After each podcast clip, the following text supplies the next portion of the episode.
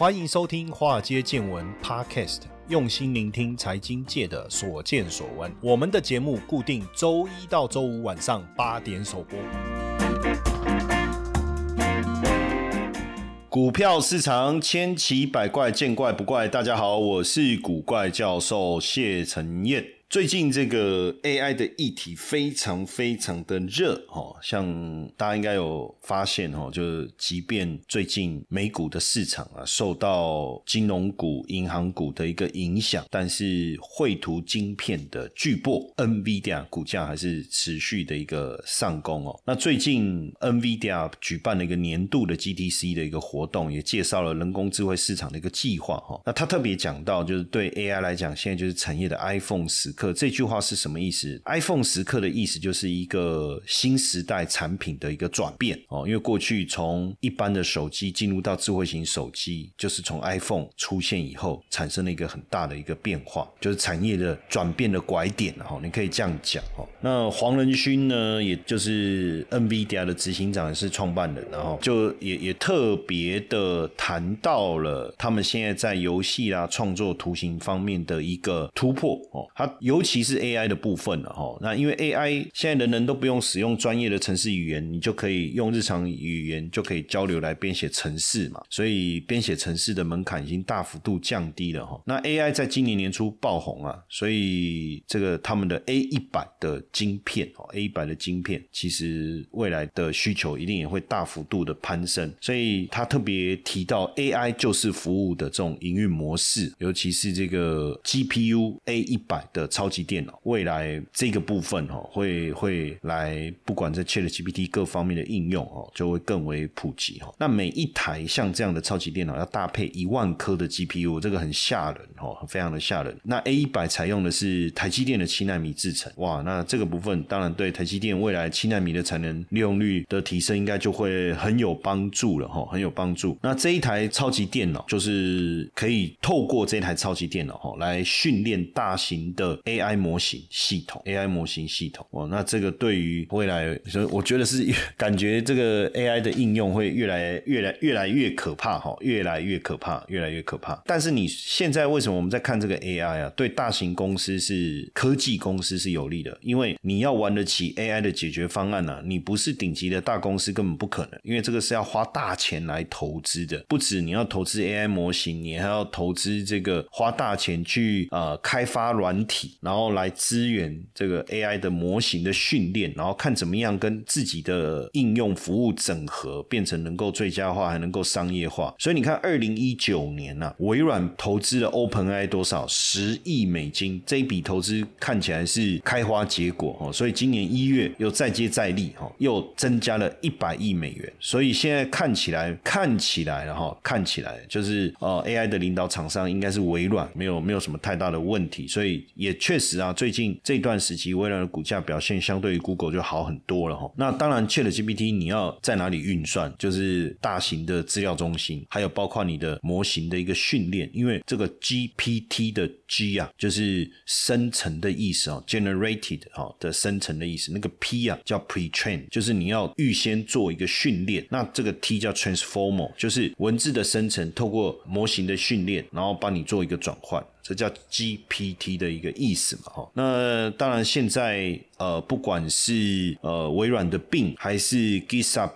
Copilot，还是 Microsoft 的三六五的 Copilot，要去做一个整合，哈，这个其实都需要大型的资料中心，哈，都需要大型的资料中心。那所以现在微软要怎么跟 OpenAI 合作，哦，来打造 ChatGPT 模型的超级电脑？哦，现在还包括 NVIDIA 的超级电脑来做一个结合，哦哇，这个可能一一一口气啊，就把我们对于伺服器的一个需求跟云端资料中心的需求突然之间大幅度的提升哦。当然不知道大家有没有开始去接触 Chat GPT 哈，我我们当然也会开始去去接触这一块哈。但是你会发现 AI 未来我们跟 AI 之间可能需要做一些沟通，AI 领域的一个发展非常的快速哈，已经扩展到呃会。图与艺术创作产业了，那有非常多的一些工具的一个发布，非常多工具的发布，当然也引发了大家对。AI 的一个焦虑哦，AI 的焦虑。那 AI 工具当然虽然强大，要完全取代人，可能还是不容易哦，还是不容易。不过在这当中，在这当中，可能怎么样跟 AI 去做沟通，怎么样跟 AI 去做沟通，也是非常重要未来发展的一个议题哦。所以现在有新的一个职业哦，叫 AI 沟通师，叫 AI 沟通师哈。虽然虽然这个挺有趣。这韩国正式成立了 AI 沟通师的培训的一个课程哈，那当然意思就是说，你喂给 AI 什么样的指令，你能够产出什么样的一个作品。所以 AI 沟通师输入的这一个指令扮演非常重要的一个角色哦，非常扮演重要的一个角色。那也确实已经开始有新创公司在招聘 AI 沟通师哦，年薪是大概两百多台币哦。台湾现在开始也有一些游戏厂商开始招聘 AI 沟通师，也就是说，简单来讲，你这个工程师的不是你要去写程式，而是你要去跟 AI 沟通。那当然你要这个也蛮妙的哈，就是说你怎么去跟 AI 沟通哈，就是你要做一些训练嘛哈，包括你对 AI 程式的了解，对演算法的了解，对这个领域的了解，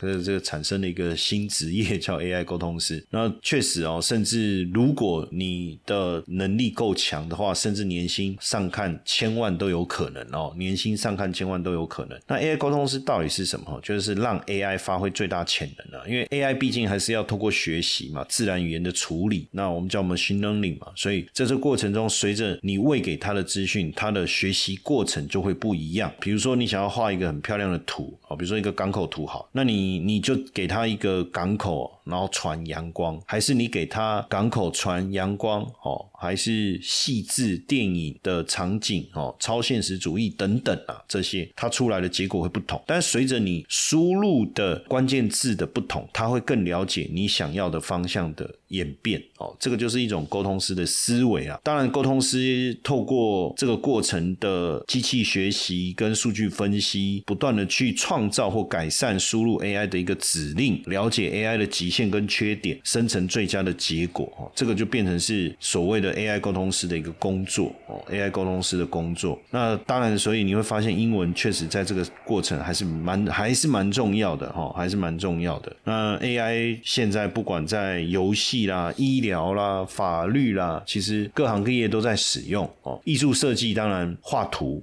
或是游戏的设计，这个我们之前有在节目跟大家聊过。那现在医院也开始哈，就是临床啊，做一些医疗数据的分析，透过 AI 去做一些资料的整合哈。所以 AI 如果越来越容易上手，也许 AI 沟通师也会消失哈。可是这个其实也未必哈，就像如何搜寻哦，以前我们不知道怎么用 Google 嘛，那就有人的职业工作就是帮我们去建立一个搜寻的一个一个系统，然后打造关键字的行销嘛。那我觉得未来怎么跟 AI 沟通，确实未来这几年，当然你不是说所有的工作有没有可能一辈子都不会改变？我觉得时代的进步也很难说哦，也很难说。像以前我我常讲，我就说早期我们在做广播，然后有一天这个 YT 有了影片，有了网络，谁还听广播？对不对？而且我没想到广播还是存在，因为广播可以透过 A P P，可以透过各种方式，然后现在变 Podcast，所以我们又在又在讲广播了，很妙啊，非常非常的妙啊！那这个 A I 的一个设计哦，其实有一些让人惊艳的地方哈，因为像这个 NASA 的工程师就发现说，哎，A I 设计的太空零件哦，其实很像外星人，所以未来 A I 的风潮一旦吹向这个制造业的话，很多的旧的规则会不会一夕之间改变？那这个也要。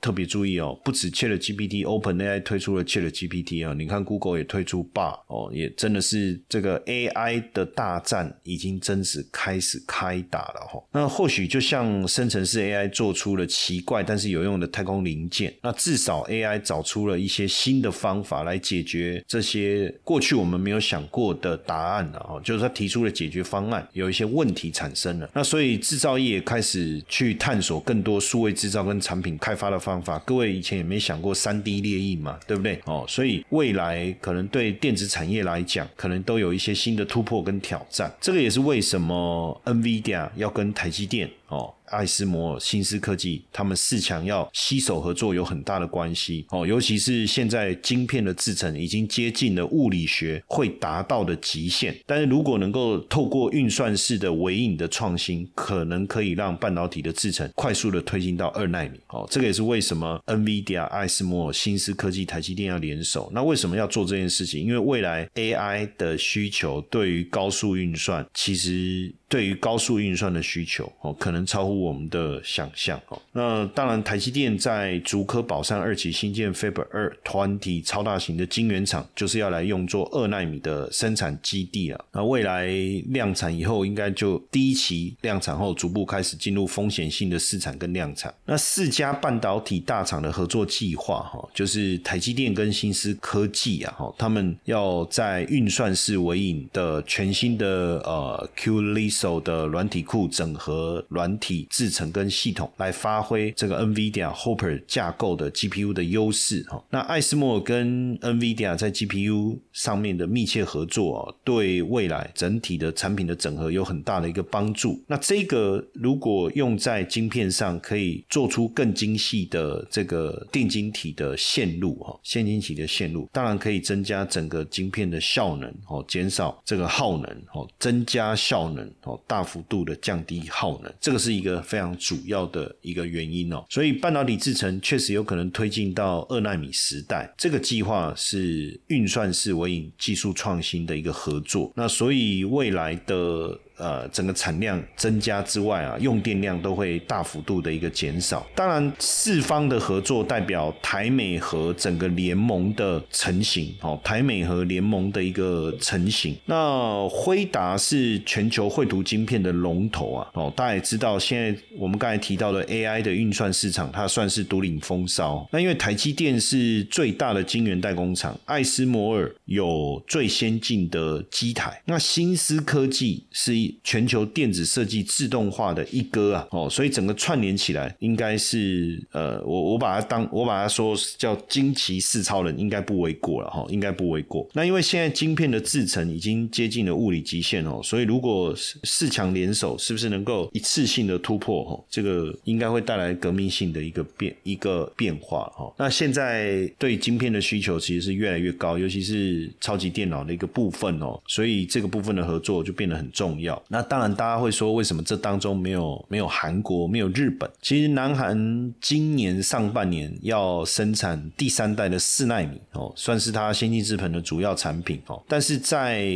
呃良率的部分，其实确实还是有很大的一个影响哦。就三星的四纳米的良率来讲，是百分之六十哦，跟台积电百分之七十、百分之八十来比，还是有很大的一个落差哈，还是有很大的。这也是为什么呃，这个呃，他的客户啊会转单到台积电，主要这也是一个很主要的原因呢。那当然，日本的部分虽然说它也有机台的供应哦，但是。跟埃斯摩尔做一个比较哈，还是有程度上面的差异哈。当然，四强联手背后，除了我刚才我们刚才前面提到的 Chat GPT 这一个产领域的运用的增加快快速的增长之外，哈，快速的增长之外，其实包含大陆现在。突然要针对半导体产业的扶持补贴无上限，也有很大的一个关系哦。因为现在美国钳制大陆发展半导体，所以北京就对中兴、华虹、华为这些半导体厂的补贴无上限哦，无上限。当然，这个部分等于是复制过去面板、LED、太阳能这些杀价的模式来抢市啊。哈，呃，就整体来讲哦，当然是不是能够在政府资金无限制的支持之下，有一些受益，这个其实不知道，因为这中间牵扯到技术层面的一个问题，还有设备的问题哈。即便资金无上限，但是是不是你没有办法取得最先进的 EUV 的机台？即便那你只能全力冲刺成熟制程嘛，哈，全力冲冲刺成熟制程。那看看介入以后整体的一个能量，只是说成熟制程的部分一定会冲击冲击到台厂了，因为完全的补贴。你就像过去这种补贴的方式就没有折旧费用的问题，生产成本几乎趋近于零，你就可以这个杀价来抢单哦。那只是说，呃，半导体跟过去的面板或是 LED 还是有所不同啊，因为半导体的技术层次比较高，你要靠大钱来超车，或是不要讲超车，我觉得超车是不可能的哈。你说要来追上，其实还是有很大的难度。那目前全球市占率，中心是占四点七哦，居第五名，华宏是二点六哦。那不过中芯跟联电或第三的联电，还有第四的 Global Foundry 格罗方德的市占率相当接近哦，所以有可能引发三到五名的一个洗牌。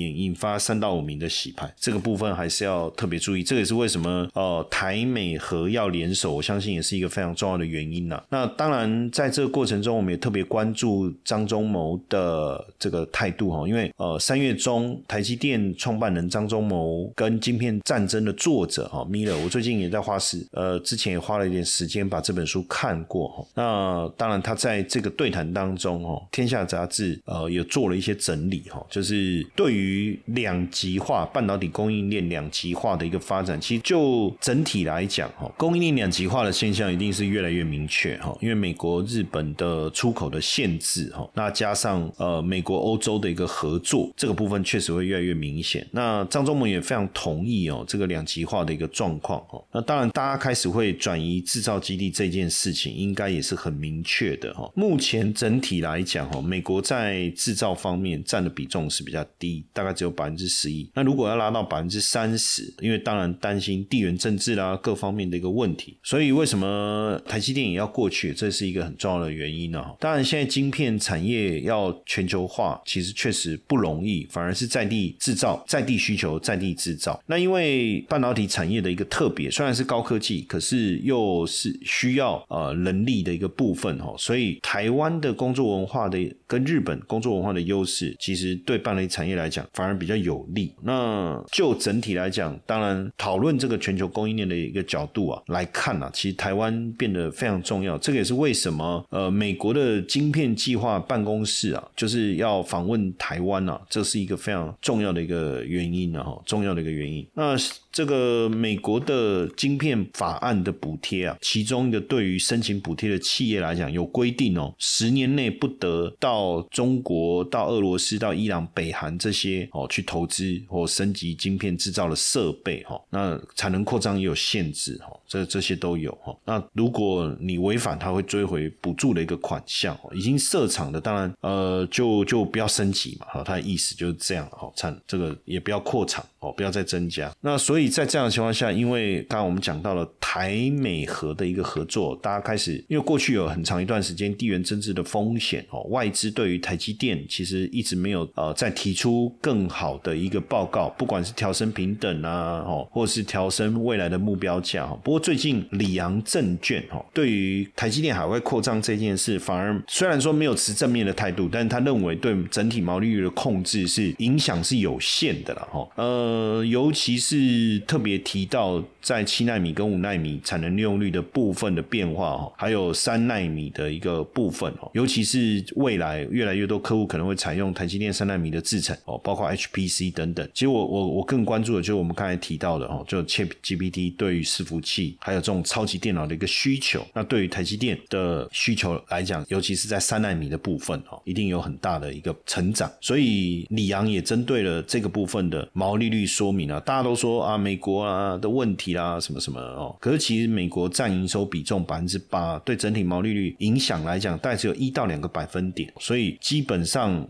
来看啊，其实这个冲击是有，因为美国建厂成本高，台湾的四到五倍，成本大概在美国生产的晶片的成本大概是台湾的二点五倍哈。不过占营收比重的比例去推估以后，对毛利的影响其实算小，呃，所以他也推推算出今年的获利大概落在三十一、三十二块 EPS 啊哈。那这个部分当然有衰退啊，这个也是为什么近期台积电股价推不太动的关系哦。但是会投资台积电的法人当然都是一比较长线的角度来看，好，明年大概获利有机会成长到四十块以上。那这个部分当然就是李阳看好的一个主要原因了。哦，所以如果从长期投资的角度来看，你也可以思考一下李阳的这个论点。哦，当然投资有风险，大家还是要自己注意一下相关的这个配置了。哈，那如果你对台股的投资希望有更明确的一些成长，也欢迎大家加入我的官方 line 哈，你输入小老鼠 GP 五二零哦，那每周我也会整理私房股来跟大家分享。OK，